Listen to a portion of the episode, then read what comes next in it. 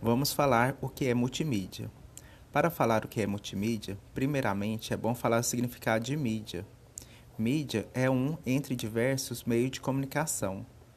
Esses meios de comunicação são utilizados para transferir informações e conteúdos variados entre homens e computadores.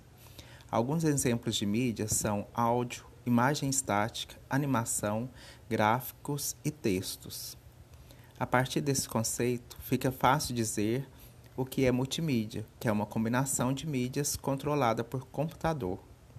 Com a utilização de infinidades de combinações variadas de mídias disponíveis, cria-se uma forma de comunicação ao qual chamamos multimídia.